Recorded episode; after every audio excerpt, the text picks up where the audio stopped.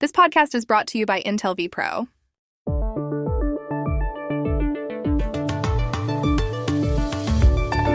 Estados Unidos, con 355 mil personas contagiadas por el coronavirus, sigue siendo el país del mundo con más infectados.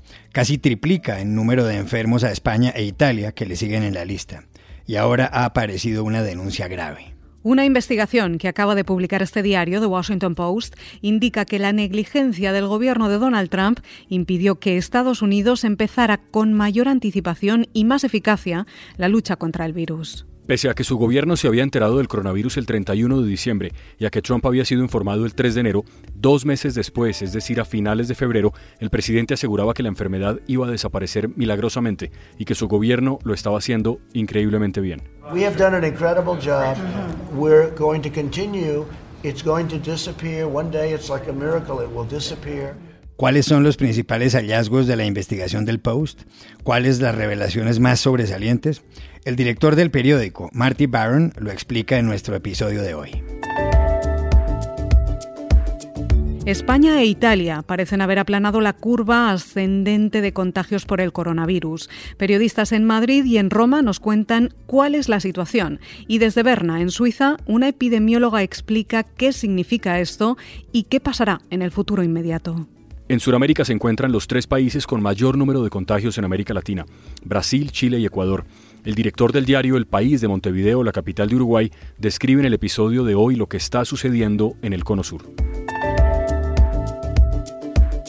Hola, bienvenidos a El Washington Post. Soy Juan Carlos Iragorri, desde Bogotá. Soy Dori Toribio, desde Washington, D.C. Soy Jorge Espinosa, desde Cajicá, al norte de Bogotá. Es martes 7 de abril y esto es todo lo que usted debería saber hoy.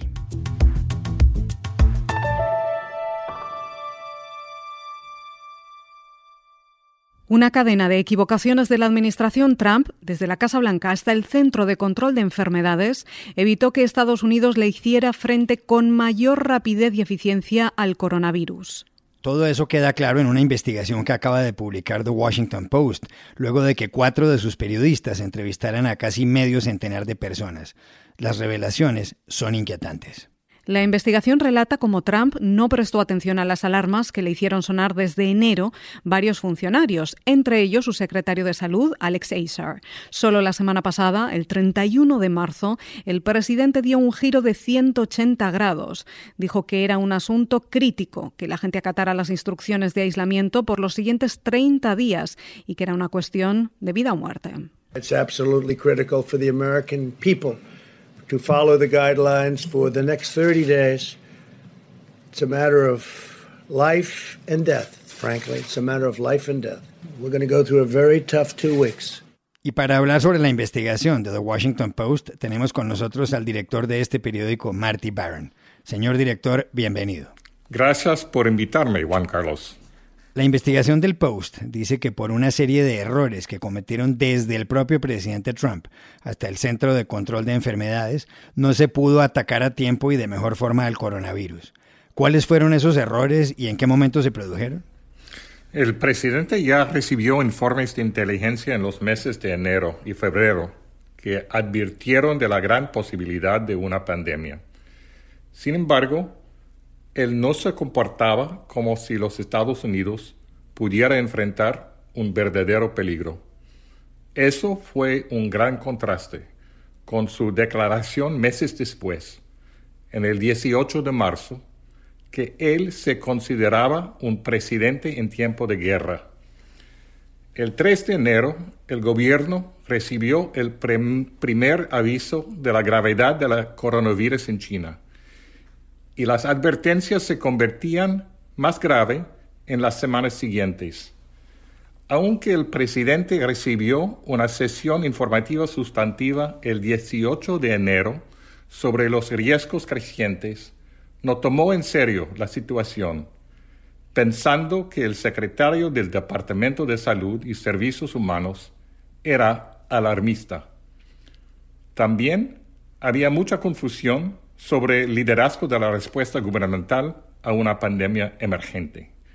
Y el gobierno, durante los primeros días de la crisis, se centraba más que nada en sacar a los estadounidenses de China y no ponía mucha atención a la necesidad para las pruebas para coronavirus ni a las mascarillas o los respiradores que se necesitaban para controlar la propagación de la enfermedad.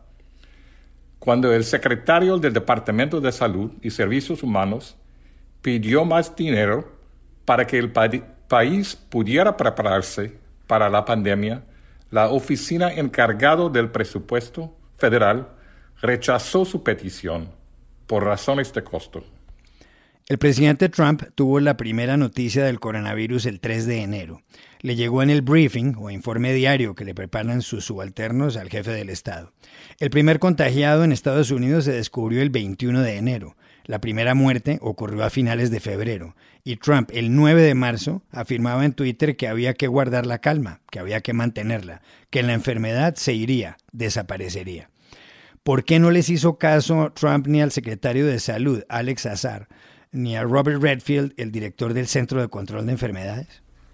Es una buena pregunta y no podemos saber con certeza el pensamiento del presidente. Sin embargo, es un hombre que siempre guarda sospechas a los funcionarios gubernamentales.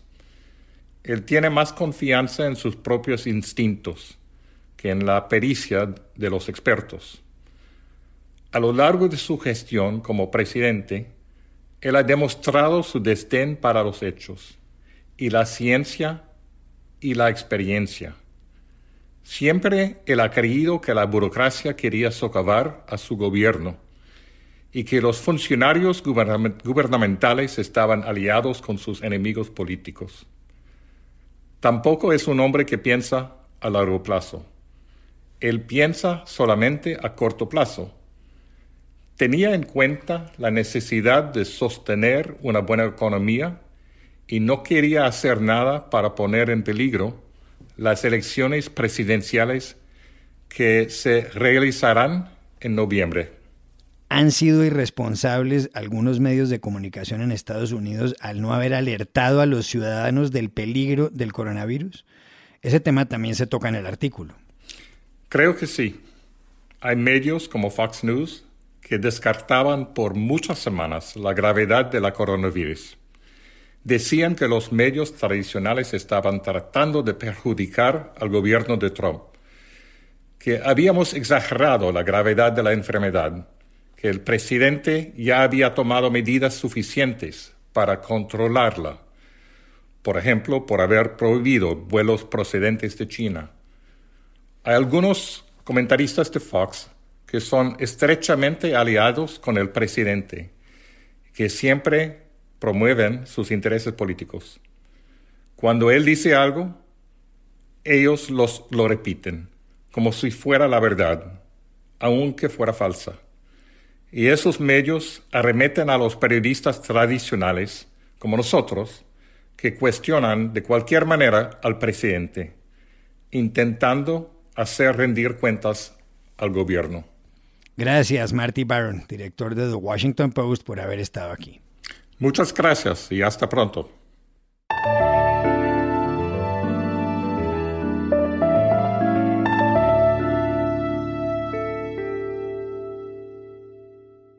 Italia y España encabezan la lista de países con más muertos por coronavirus.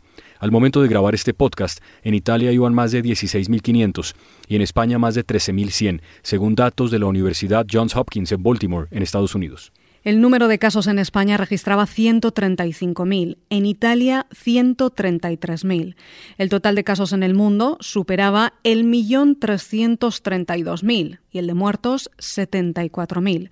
Sin embargo, tanto Italia como España señalaban que por las estadísticas de los últimos días podría hablarse de que se estaba aplanando la curva. Para tenerlo claro, se lo preguntamos en Madrid este lunes 6 de abril al director adjunto del Confidencial, Ángel Villarino eh, sin lugar a dudas, eh, la curva en España se, se, está aplanando. Es más, yo creo que estamos ya eh, al final de, esta larga meseta. ¿no? Los, datos de los últimos días lo vienen a demostrar, y ya no solo en el indicador de nuevos casos confirmados, que puede ser engañoso porque depende al final del número de tests que se hacen, eh, sino que ahora estamos hablando de que bajan también los números de altas hospitalarias. Eh, por resumir con cifras, hoy lunes sumamos en España ya 135.000 positivos, lo que supone un incremento diario del 3,3%, que es el menor desde que empezó la crisis sanitaria. Se espera, de hecho, que esta semana el porcentaje, la tasa de crecimiento que viene a significar, entre, entre números negativos. El número de muertos de ayer, eh, domingo, que es cierto que los fines de semana el recuento por el tema de las comunidades autónomas que tenemos en España es un poco más complejo y a veces luego repunta el martes, pero aún así es muy bajo si tenemos en cuenta eh, lo que han sido en los días pasados. Sigue siendo una barbaridad, 637 personas murieron ayer, pero es la cifra más baja en dos semanas y se aleja mucho de los, de los cerca de mil a los que llegamos el jueves pasado. A mí hay un dato que es el que más esperanza me genera de todos, y es que están cayendo los registros en hospitales en las tres, digamos, las tres líneas de batalla. En urgencias, que es la primera, la afluencia de pacientes ha bajado muchísimo en la última semana, pero es que en la segunda línea, en hospitalizados, eh, que son los que pasan un tiempo en urgencias y acaban teniendo que ser hospitalizados, también está cayendo, ya y empieza a haber camas libres. E incluso en cuidados intensivos, que es, digamos, la tercera, la tercera línea en la que acaban los que se agravan eh, después de estar hospitalizados. Un dato que me acaba de entrar, por ejemplo, eh, en la mañana de hoy lunes de la Comunidad de Madrid, las emergencias, las visitas por urgencias han pasado de 4.000 diarias de hace una semana a 400. Y para saber si en Italia se ha aplanado la curva y si hay una luz al final del túnel, le hicimos la pregunta en Roma a Marcello Campo, periodista de la agencia ANSA. Hola, eh, desde Italia. Eh, aquí, después de un mes de confinamiento, eh, parece que empieza a verse la luz al final del túnel.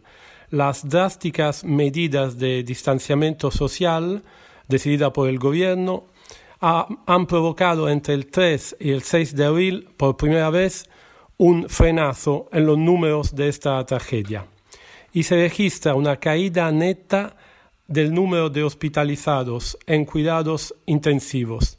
Desde el 30 de marzo hasta el 6 de abril, el cambio diario de nuevos ingresados ha pasado de 409 hasta 27 y sobre todo en las unidades de cuidados intensivos hubo más personas eh, dadas de alta que ingresados. En el 6 de marzo se cuentan 79 camas libres. Eso significa un aligeramiento en los hospitales del norte, hasta ahora desbordados. Las autoridades médicas italianas hablan claramente de una tendencia tranquilizadora aunque las cifras de muertos siguen siendo altas. El 6 de abril se registraron más de 600 nuevos fallecidos, pero la curva parece que se está aplanando, por lo que en este país, el primero en Europa que ha sido embestido por el virus, se empieza a pensar en una reapertura de las actividades, que seguramente tendrá que ser mucho gradual. Y con el fin de establecer lo que piensan los científicos sobre si España e Italia han aplanado la curva de contagios del coronavirus y sobre los efectos de este fenómeno, llamamos a la ciudad de Berna, en Suiza, a la epidemióloga colombiana Natalia González, que trabaja en el Instituto de Medicina Social y Preventiva de esa universidad, de la Universidad de Berna. Hola, doctora, su opinión. Hola, Juan Carlos, y saludos desde Berna a todos los oyentes de este podcast.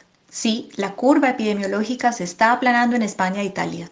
Por varios días consecutivos, ambos países reportan una reducción en el número de muertes y de casos atendidos en los diferentes frentes. Imaginémonos la curva epidemiológica como una montaña. En diferentes momentos del año, todos los países del mundo estuvimos al principio del camino, sin ver claramente cómo sería esa subida, ni cuándo llegaríamos al pico máximo de la infección. Luego, a medida que el tiempo avanzó, vimos que llega un momento cuando se estabiliza ese crecimiento exponencial y en vez de tener cada día más y más casos y muertos, empezamos a contar día tras día un número estable de casos, con algunos repuntes y uno que otro descenso, pero en general estable. Esta es la famosa curva aplanada, la meseta. Ese aplanamiento de la curva lo que nos muestra es que las medidas de aislamiento espacial estabilizan el contagio. Ahí se encuentran hoy algunos países, entre ellos Italia y España, Pero esta pandemia no es un sprint, es una carrera no de velocidad, sino de resistencia, de fondo. En esta larga carrera, largas también la meseta, y el descenso puede requerir incluso más tiempo que el ascenso. Que se esté aplanando la curva de contagio es por supuesto una buena noticia, pero todas las personas que no se infectaron siguen estando en riesgo y deben continuar con las medidas de protección tanto como sea posible, porque aunque cada día haya menos casos, los análisis indican que sin una vacuna disponible, esta pandemia continuará durante al menos un año o más. Por lo tanto, nos alegran mucho los reportes en el descenso de casos en cualquier país del mundo, especialmente hoy en España e Italia que han estado tan afectados, pero debemos aplazar la celebración sin bajar la guardia. Mantengamos por más tiempo la distancia espacial que nos recomiendan los análisis epidemiológicos, pero estemos más humanamente cercanos más solidarios y conscientes de que cuanto más nos ayudemos y nos protejamos hoy unos a otros, más gusto tendremos al celebrar cuando de verdad todo haya pasado. Dori, pero en el estado de Nueva York, que ha sido el principal foco de coronavirus en Estados Unidos, parece que se está viviendo un fenómeno similar al de Italia y España. ¿Qué está pasando? Sí, el contexto es este. Estados Unidos está ahora en uno de los peores momentos de esta pandemia, con más de 350.000 personas infectadas y 10.000 muertos. Un tercio de los casos se concentran en Nueva York, el cuarto estado más poblado del país, con casi 20 millones de habitantes. Pero según el gobernador, Andrew Cuomo, podría estar aplanándose la curva, porque en los últimos dos días se ha estancado la cifra de fallecidos y ha caído el número de pacientes hospitalizados, intubados e ingresados en las unidades de cuidados intensivos. Total number of hospitalizations are down. The ICU admissions are down and the daily intubations are down. Those are all good signs and again would suggest a possible flattening of the curve. Cuomo habla de datos esperanzadores, pero también de precaución podría ser pronto y el sistema sanitario está bajo mucho estrés. Mientras la Casa Blanca advierte que esta semana podría ser una de las peores en la historia de este país. El portavoz de Salud Pública del Gobierno, Jerome Adams, el cirujano general de Estados Unidos, compara este momento con los atentados del 11 de septiembre o con Pearl Harbor, el ataque japonés a la base naval estadounidense de Hawái en 1941, que cambió el curso de la Segunda Guerra Mundial y desencadenó la entrada de Washington en el conflicto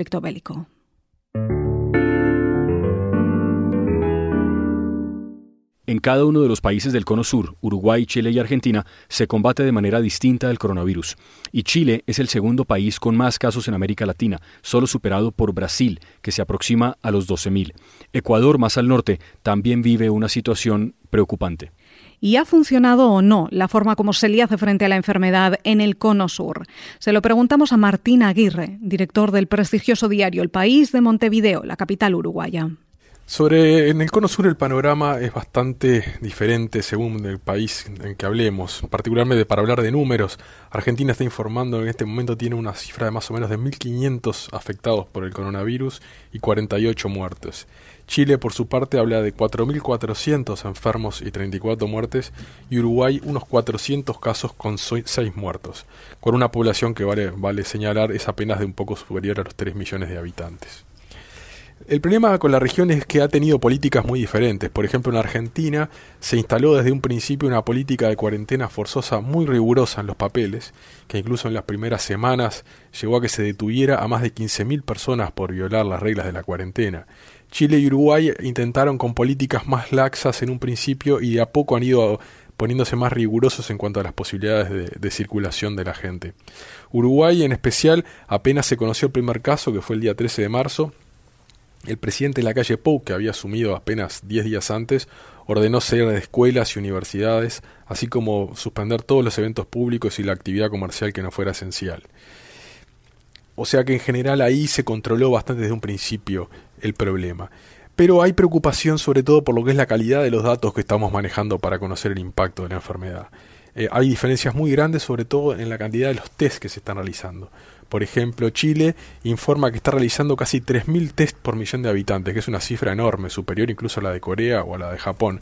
Uruguay está informando de unos 1.500 test por millón de habitantes y Argentina apenas 200. O sea que usted eso permite hacerse una idea de por qué hay tanta diferencia de, por ejemplo, que Chile tenga casi cuatro veces más casos diagnosticados que Argentina y es un poco la, la carencia en test confiables. En el resto de la región, el caso más preocupante, sobre todo en Sudamérica, es Ecuador, que ya ha informado de 180 muertos, una tasa de mortalidad que supera el 10% y que está concentrada sobre todo en la ciudad de Guayaquil. En general, la, situación de la región es bastante lejos de lo que se vivió en Europa o en ciudades de Estados Unidos, y los sistemas hospitalarios todavía vienen trabajando relativamente bien. Igual seguimos con preocupación lo que ocurre en países como México o Brasil, cuyos presidentes, si bien están en las antípodas ideológicamente, fueron de los más reticentes en darle la relevancia justa a este problema y se tomaron mucho tiempo antes de decidir medidas fuertes de control social y siendo los dos países más poblados y económicamente más influyentes, sobre todo en el caso de Brasil para Uruguay, esto genera mucha preocupación en el resto de los líderes de la región. Gracias Martín Aguirre desde Montevideo.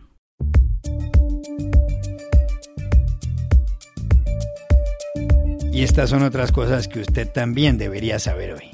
En plena lucha contra el coronavirus, la reina Isabel II de Inglaterra envió un inusual mensaje televisado de unión y fuerza. Por quinta vez en sus 68 años de reinado, el más largo en la historia de la monarquía británica, se dirigió a los ciudadanos para agradecer el esfuerzo y el cumplimiento de las normas de aislamiento en estos días difíciles.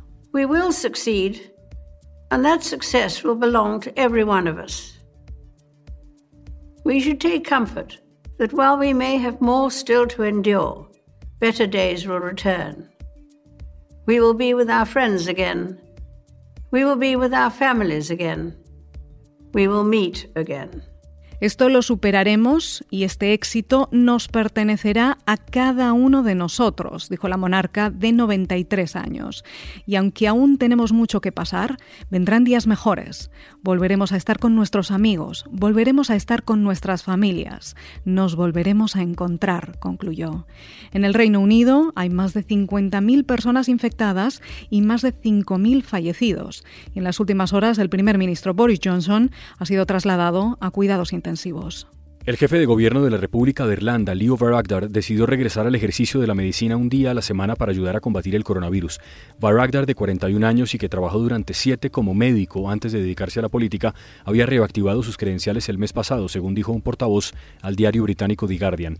El primer ministro, que fue elegido en junio de 2017 y es la primera persona abiertamente homosexual en ocupar el cargo, está cumpliendo ahora el protocolo, pues hace evaluaciones telefónicas a personas que podrían estar infectadas, en lugar de hacerlo personalmente. Y aquí termina el episodio de hoy de El Washington Post, El Guapo. Suscríbanse a nuestro podcast en nuestro sitio web, elwashingtonpost.com, y síganos en nuestra cuenta de Twitter, arroba el post. Chao, hasta la próxima.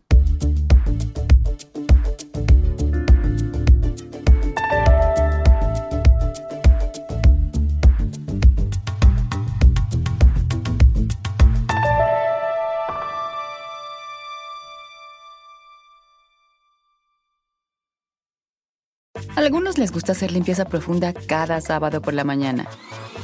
Yo prefiero hacer un poquito cada día y mantener las cosas frescas con Lysol. El limpiador de inodoros Brand New Day de Lysol limpia y desinfecta el inodoro y el cepillo, eliminando el 99.9% de virus y bacterias con una fragancia que lleva tus sentidos a un paraíso tropical. No solo limpies, limpia con Lysol.